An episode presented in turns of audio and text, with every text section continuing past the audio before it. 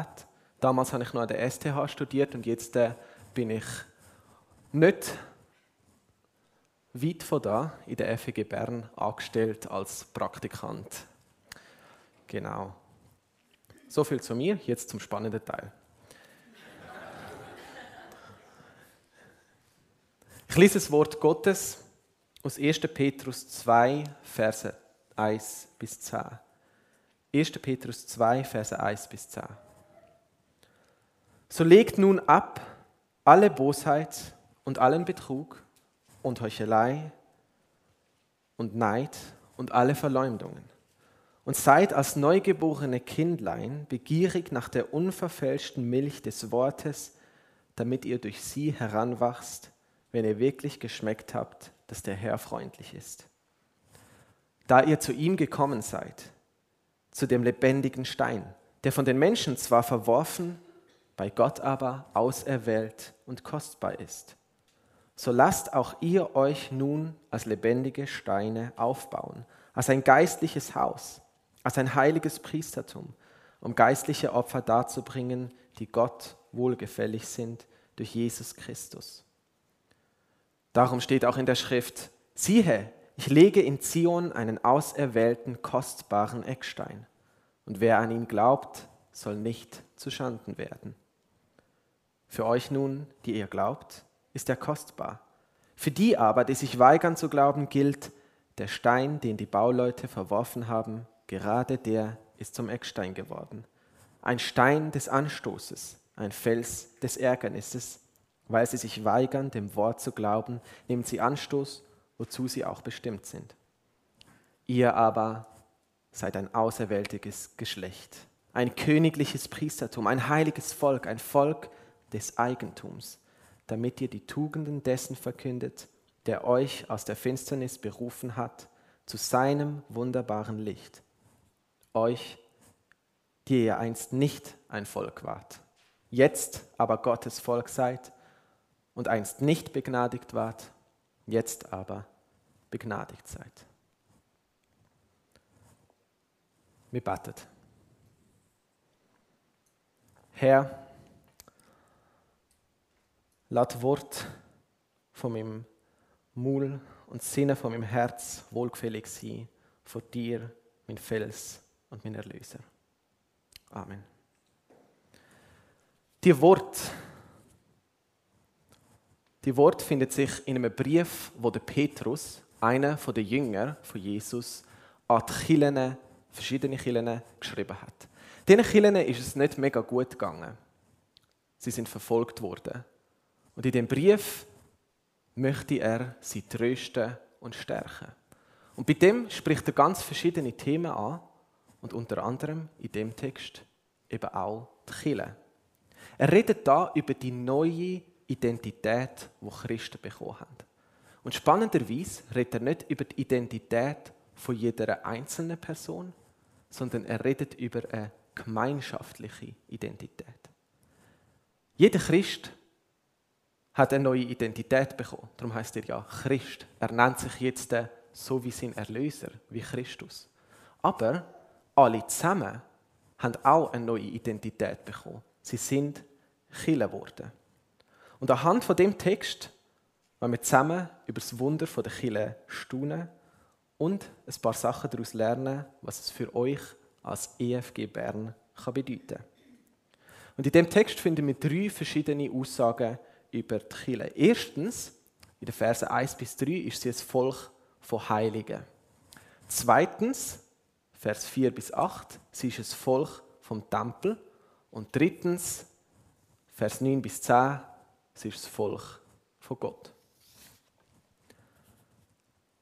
Also zu den ersten drei Versen. Das Volk von Heiligen. Der Petrus hat gerade davon geredet, vorher in Kapitel 1, dass die Christen jetzt durch Christus neu gemacht sind. Dass sie heilig sind und dass sie jetzt auch heilig sollen leben. Und jetzt fordert er seine Leser dazu auf, alles Alte, ihr altes Leben hinter sich zu lassen. Und dann zählt er auf, sie sollen Bosheit, Betrug, Heuchelei, Neid und Verleumdungen hinter sich lassen. Das alles hat zum alten Leben gehört, bevor sie Christen geworden sind. Und jetzt haben sie ein neues Leben. Und das sollen sie ausleben. Das, was der Petrus da macht, ist ein Sündenkatalog. Und das ist nichts Spezielles in der Bibel, das gibt es ab und zu einmal. Aber in allen anderen Sündenkatalogen kommen immer zwei spezielle Sünden auch noch vor, nämlich sexuelle Sünde und Götzendienst. Aber die beiden kommen da nicht vor. Das ist, weil der Petrus da ganz eine spezielle Liste hat. Alle diese Sünden sind Sünden, die die Gemeinschaft zerstören. Um uns das gut vorstellen malen wir ein Bild. Stell dir vor, du hast Geburtstag. Und du hast alle deine Freunde und deine ganze Familie eingeladen zu einer riesigen Party, ein Wochenende lang in einem Haus am See. Du hast das Haus extra gemietet, das ist eine mega schöne Lage und ihr geht dort an, zusammen feiern. Und du freust dich mega, mega fest auf das Event. Und während dem Wochenende merkst du plötzlich, huh, ein paar von deinen Freunden, die sind richtig böswillig. Die freuen sich, wenn der andere etwas Schlechtes passiert. Sie hauen die andere die ganze Zeit in die Pfanne. Und sie wollen allen immer nur Schlechtes zufügen. Und du denkst so, was sind das für Freunde? Aber du merkst noch mehr. Du merkst plötzlich, dass deine Familienmitglieder ständig die anderen versuchen, übers Ohr zu hauen, sie zu veräppeln. Sie machen sich einen Spass daraus, wenn die anderen nicht rauskommen. Und du merkst, wie einige von deinen Freunden zwar immer höflich und zuvorkommend sind, aber hindurch sind sie gemein und bösartig. Sie heucheln allen etwas vor, was sie eigentlich gar nicht sind. Andere, die wollen immer das haben, was der andere hat. Du merkst, wie deine Freunde neidisch sind auf deinen Vater, seine Karriere, wie alle neidisch sind auf dein Auto, das du zum Geburtstag geschenkt bekommen hast. Alle sind neidisch auf die Frau von deinem Bruder. Die wollen auch so eine coole Frau haben wie die. Niemand mag dem anderen etwas gönnen. Und zuletzt merkst du noch, wie alle sich hinter dem Rücken vom anderen die ganze Zeit schlecht machen. Sie machen sich alle gegenseitig fertig und ziehen sich ab.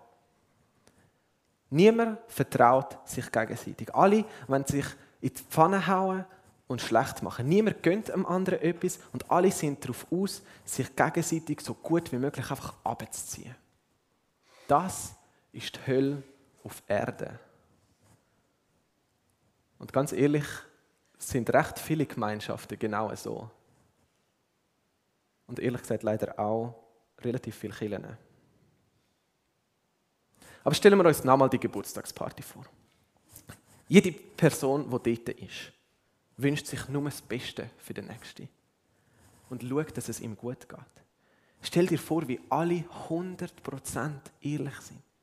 Sie teilen alles offen miteinander. Auch die Schwachheiten, auch das, was nicht gut läuft. Aber es ist okay. Weil niemand will den anderen schlecht machen, sondern alle wissen, ich will das Beste für den anderen haben. Und stellt euch vor, dass niemand neidisch ist auf den anderen, sondern alle freuen sich uh, mega fest, wenn der Nächste Erfolg hat. Und niemand wird schlecht gemacht, sondern alle bewundern sich und redet voneinander nur mit Lob und Freude. Das ist schon fast das Paradies auf Erde. Und genau das ist das, was der Petrus sich wünscht, wenn er sagt, dass wir die Laster ablegen sollen. Er wünscht sich, dass wir die zweite Party haben als Kirchen. Weil so hat Gott sich Kirche gedacht. Das ist ein Haufen von ganz verschiedenen Menschen, die zusammenkommen aber sich gegenseitig lieben und ehren, die 100% ehrlich miteinander sind, authentisch miteinander umgehen, sich an den Sieg der anderen freut und sich gegenseitig bewundern. Das ist Chile.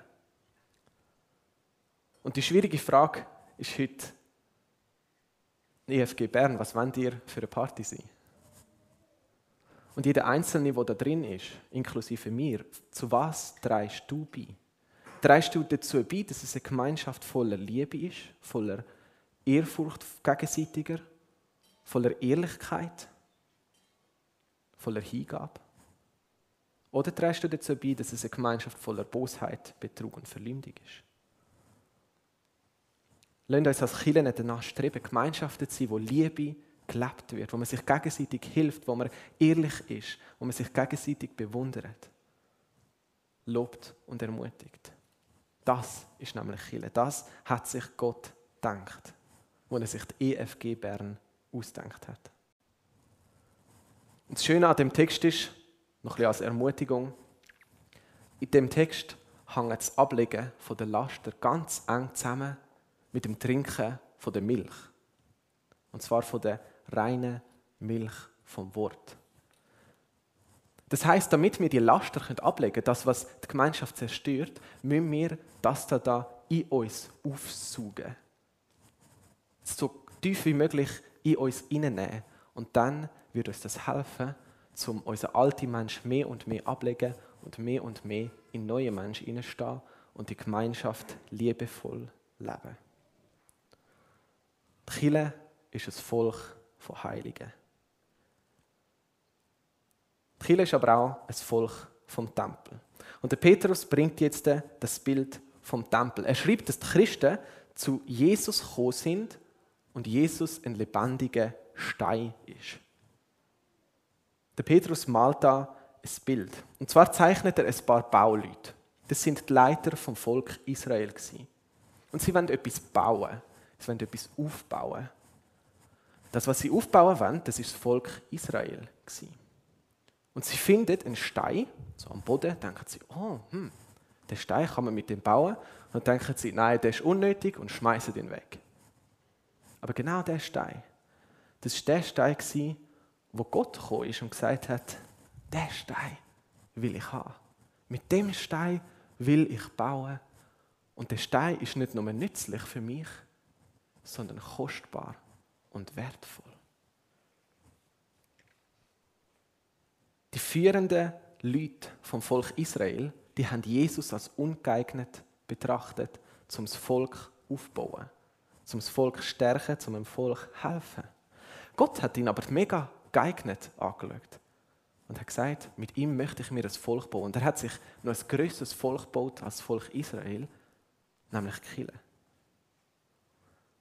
Und die Kille, weil sie zum lebendigen Stein gekommen ist, sind sie selber lebendige Steine geworden. Christen sind nicht normalerweise lebendige Steine, sondern sie werden zu solchen durch Taufe und Bekehrung. Wenn sie mit Christus verbunden werden, werden sie lebendige Steine. Der Geist nimmt uns mit in die Kirche. Wir gehören dann zusammen und sind nicht mehr alleine unterwegs. Das heißt, es geht nicht nur um dich, sondern es geht um Jesus und um Kille. Oder wenn wir zurück zum Bild von der Stein kommen, wenn Steine einfach so auf dem Feld rumliegen, sind sie eigentlich nichts. Sie sind einfach Steine, die auf dem Feld liegen. Und es bringt nichts. Erst wenn sie zusammenkommen und miteinander aufgebaut werden zu einem Tempel, dann sind sie etwas. Darum ist es so wichtig, dass wir in eine lokale und konkrete Kille gehen und wir zusammen miteinander das Haus von Gott bilden. Und aus dem Bild vom Tempel können wir noch mehr lernen. Im Tempel ist es ja darum gegangen, dass dort Gott ist. Im Tempel findest du Gott. Wenn du in den Tempel hineingehst, dort ist Gott. Das heißt, das Zentrum, der Sinn überhaupt von einem Tempel ist, dass man dort zu Gott kommen kann. Das Zentrum vom Tempel ist Gott. Wenn jetzt die Kille, das Haus von Gott, der Tempel ist, heißt das, dass auch in der Kille das Zentrum Gott muss sein. Ich habe im Studium viele Sachen lesen, unter anderem der Karl Barth. Und man kann den für viele Sachen kritisieren, aber er hat etwas sehr Gescheites gesagt. Und zwar hat er gesagt, wenn nicht mehr die Lehre von Christus das Zentrum der Theologie ist, kannst du die ganze Theologie nehmen und in den Kübel schmeißen. Das hat er nicht wörtlich so gesagt, aber etwa so. Und ich glaube, das Gleiche gilt für die Kirche. Wenn nicht die Lehre über Jesus das Zentrum der Kirche ist, das Zentrum von dem Tempel ist, ist es dann überhaupt noch eine Kirche? Und als ähm, junger Wanderprediger bin ich viel unterwegs in verschiedenen Kirchen. Und dort äh, habe ich viele Sachen gesehen. Es ist recht spannend, immer in verschiedene Kirchen zu kommen. In gewissen Kirchen ist das Zentrum der Lehre Israel, in anderen ist es die Entrückung, in wieder anderen ist es die Zungenrede. Es gibt solche, das sind eigentlich die meisten in der Schweiz. Dort ist das Zentrum der Lehre vor allem eine Art ähm, christliche Lebenspsychologie. Wie kann ich mein Leben wie kann ich ein schöneres und besseres Leben führen als Christ? Und das alles ist nicht falsch. Es ist wichtig, über Israel zu lernen, über die Entrückung, über die Zungenrede und wie wir unser Leben als Christen gestalten. Aber sobald die Lehre den Platz von Jesus in der Kirche einnehmen, wird es schwierig. Wir sind ein Tempel als Kirche und das Zentrum vom Tempel muss immer Jesus sein. Der zweite Punkt, wo wir lernen aus dem, ist, dass die Steine, wenn sie vom Feld geholt werden, um den Tempel aufzubauen, müssen behauen und bearbeitet werden, damit sie passen. Wir sind ganz verschiedene Menschen. Im richtigen Leben hätten wir vielleicht einfach nichts miteinander zu tun. Äh, wir sind, es sind vielleicht nicht Leute, wo wir normalerweise miteinander unterwegs wären. Aber etwas verbindet uns ganz eng, nämlich, dass wir zusammen Leute sind, Steine im Tempelgebäude. Und das Problem ist, dass wir als rohe Steine nicht aufeinander passen. Dann geht das ganze Gebäude zusammen. Und darum müssen wir bearbeitet und behauen werden, damit wir als Stein aufeinander gebaut werden können. Das bedeutet, dass wir vielleicht ein paar Sachen von unseren eigenen Wünschen die werden einfach abgeschnitten, damit wir in die Kille, in den Tempel hineinpassen. Vielleicht musst du einige Wünsche von dir aufgeben, um zusammen die Kille zu bauen. Vielleicht wünschst du dir zum Beispiel, dass der Michi doch endlich mehr aus dem Buch der Richter würde predigen. Oder du denkst, wieso geht der Worship nicht drei Stunden länger? Oder du findest, der Worship sollte vielleicht weniger lang gehen. Oder mehr englische Lieder oder weniger englische Lieder. Oder du denkst, ich habe gewisse Lehrmeinungen vielleicht zu Corona und ich möchte, dass die ganze Kirche die tut, ähm, mit mir teilen. Aber der Punkt ist, wenn du als Stein in die Kirche gebaut wirst, wirst du bearbeitet. Und es geht dann nicht darum, ob es dir passt, sondern es geht darum, dass du passest. Als Stein ins Kirchengebäude hinein. Wir müssen uns selber vernachlässigen. Wir müssen uns selber sterben, wenn wir in die Kille eingebaut werden. Es geht nicht mehr nur um uns, sondern darum, dass die Kille als Tempel aufgebaut wird, damit dort drin Jesus kann verherrlicht werden Also, das heißt, wir können schon Wünsche vorbringen natürlich. Ihr dürft sicher gerne zu Michi gehen und ihm sagen, wenn ihr euch ein gewisses Predigtthema wünscht. Gut, Richter ist abgesegnet. Aber der Punkt ist, dass es schlussendlich nicht um uns geht in der Kirche, sondern es geht um die Kirche und in der Kirche geht es letztendlich um Jesus. Das letzte Bild habe ich verloren. Das letzte Bild, wo wir, das letzte, was wir noch lernen aus dem Tempelbaubild, ist, dass die einzelnen Steine für sich eben kein Tempel geben. Das heißt, dass du nicht für dich kannst Chile sein. Der ganze Text da geht nicht um eine Einzelperson, sondern es geht um eine Gemeinschaft. Das ist eine neue gemeinschaftliche Identität, die wir haben. Du für dich bist kein Chile. Nur zusammen sind wir Tempel. Nach dem Tempel wechselt Petrus das Bild nochmal kurz und er geht weg vom Tempelbau und schaut innen in den Tempel. Und was er dort drin sieht, sind Priester. Priester, die im Tempel dienen. Als Chile, sagt Petrus, sind wir nicht nur der Tempel, sondern wir sind auch die Priester, die darin dienen. Die Christen sind so wie die Priester damals, abgesondert von den anderen Menschen zum Dienen. Und wie die Priester tun wir zwischen Gott und den Menschen vermitteln. Wir sollen auch, wie die Priester, Opfer darbringen. Nicht unbedingt jetzt der ähm, Brandopfer oder so, aber Dank und Lob und gegenseitigen Dienst als Opfer im Tempel. Das heißt, die EFG Bern ist auf den Stein Jesus gestoßen. Sie hat an ihn geglaubt und jetzt wird sie auf ihm als Tempel aufgebaut. Und in dem Tempel selber wohnt Gott. Und er muss immer das Zentrum sein. Und die einzelnen Steine, jeder einzelne von euch, wird ein Teil von dem Gebäude und muss dabei ein bisschen behauen und bearbeitet werden. Und sich selber zu einem Stück weit zugunsten vom Tempel aufgeben. Zusätzlich zu den Steinen, aus denen der Tempel gebaut ist, sind wir aber auch Priester, wo im Tempel mit unseren Opfern von der Liebe dienen. Die Kirche ist also ein Volk von Heiligen und ein Volk vom Tempel. Und Kirche ist das Volk von Gott. Der Petrus spricht der Kirche zu, du bist das auserwählte Geschlecht. Ein königliches Priestertum. Ein heiliges Volk. Ein Volk, wo Gott gehört. All die Beschreibungen, die Petrus da benutzt, die hat Gott im Alten Testament seinem Volk Israel zugesprochen. Alle Menschen, die Christen geworden sind, haben jetzt eine neue gemeinschaftliche Identität. Sie sind ein auserwähltes Geschlecht.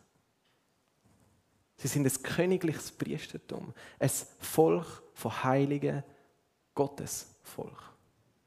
Das heißt, alle, die jetzt da vor mir sitzen, als EFG Bern, sind das auserwählte Geschlecht von Gott.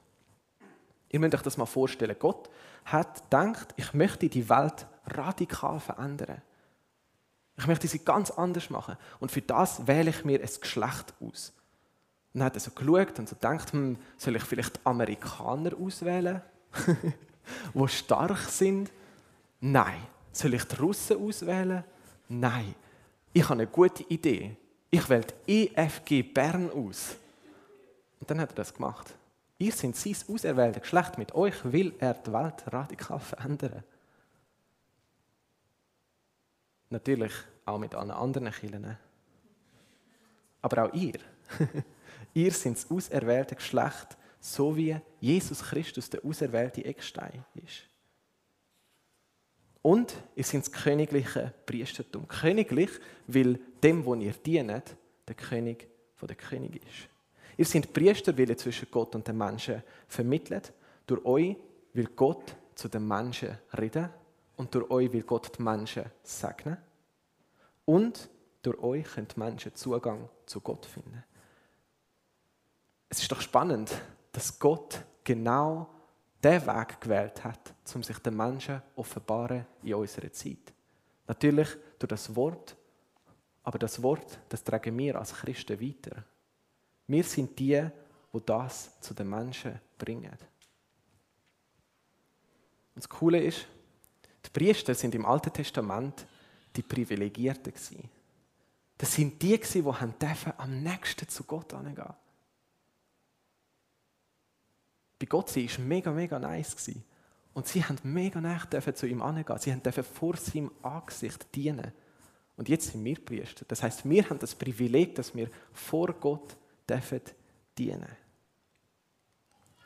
Ihr seid auch ein heiliges Volk. Nicht, weil ihr immer so heilig dient, sondern weil Gott euch reingewaschen hat, weil er euch gerecht gemacht hat und weil er euch geheiligt hat. Weil er euch abgesondert hat, für sich bestimmt und rausgenommen hat. Darum sind ihr heilig. Und vor allem sind ihr sein Volk. Sein Eigentum. Ihr gehört ihm. Er hat euch erkauft mit dem Blut, wo wir vorher daran gedacht haben. Ihr seid seine geliebte Brut. Diese spezielle Position spricht der Petrus nicht jedem einzelnen Christ zu. Ich kann nicht allein für mich ein Volk sein. Ich kann nicht allein für mich eine Priesterschaft sein oder ein Geschlecht. Das können wir nur zusammen. Es ist die Gemeinschaft, die aus dem Einzelnen besteht, wo die neue Identität hat. Und es gibt einen Grund, warum sie das hat. Und zwar, damit sie Tugenden von Gott kann verkünden Damit sie kann erzählen wie Gott sie aus der Finsternis ins Licht gebracht hat. Die spektakuläre, die spektakuläre Rettung kann erzählen. Das ist der Grund für die Existenz der Kirche. Wir gehören als Christen zu der Kirche, um zusammen Gottes Herrlichkeit auf der Welt bekannt zu machen. Das ist der Grund für unsere Existenz. Und der Petrus sagt dann noch, die Identität gibt allen Christen. Sie haben eigentlich nichts gemeinsam gehabt. Aber jetzt sind sie ein Volk. Sie sind kein Volk gewesen und jetzt sind sie eins. Und dann sagt er noch etwas. Alle sind eigentlich voller Schuld. Gott hätte als der gerechte Richter alle müssen bestrafen, jeder einzelne. Aber Jesus, Gottes Sohn, ist auf die Erde gekommen, hat nie Schuld auf sich geladen und ist trotzdem der grausame Tod von einem Schuldigen am Kreuz gestorben. Und dann ist er wieder auferstanden. Ah, das denken wir in den nächsten Tagen. Und darum können jetzt Christen von Gott begnadigt werden obwohl sie vorher nicht begnadigt sind. Weil Christen, die sehen ihre Schuld ein, bittet Gott darum, dass er sie ihnen vergibt. Und dann sagt Jesus, ist gut, ich nehme es auf meine Rechnung, wo ich schon am Kreuz für dich gezahlt habe. Es ist spektakulär einfach, seine Schuld loszuwerden als Christ. Wir müssen nur unsere Schuld Jesus angeben und vertrauen, dass er es schon gezahlt hat. Und darum sind wir jetzt ein Volk, das aus der Gnade herauslebt. Das heißt, auch wenn wir versagen, auch wenn wir vielleicht, gerade wenn wir den Sündenkatalog am Anfang lesen, denken, oh Scheibe, ich mache jede einzelne von denen und zerstöre die Gemeinschaft, dürfen wir wissen, wir sind ein Volk, wo die Identität davon ist, dass wir aus der Gnade heraus leben. Dass Jesus uns vergeben hat. Und das ist auch genau das, was wir im Abendmahl feiern. An das haben wir vorher gedacht. Wir leben aus der Gnade heraus.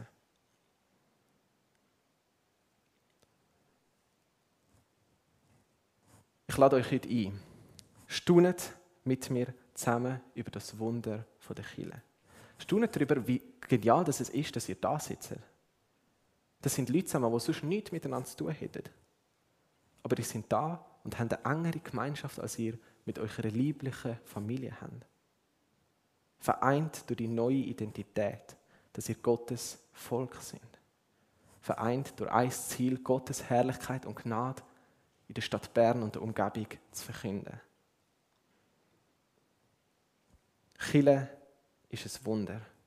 Die EFG Bern ist ein Wunder. Jeden Tag könnt ihr mir darüber staunen, wie genial das ist, was Gott da gemacht hat. Das heilige, auserwählte Volk, eine königliche Priesterschar, wo vor ihm dient. Sie ist sein Tempel, wo der heilige, heilige, heilige Gott selber anwesend ist.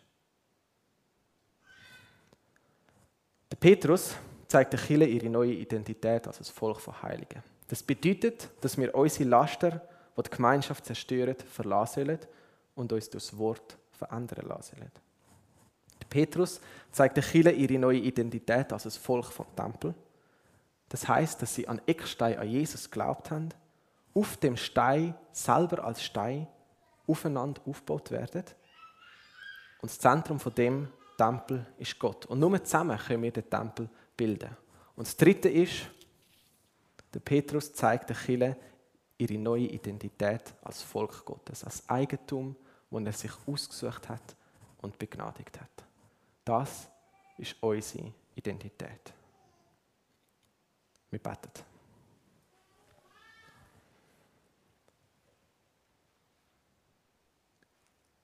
Herr, wir sind eines nettes Volk gewesen.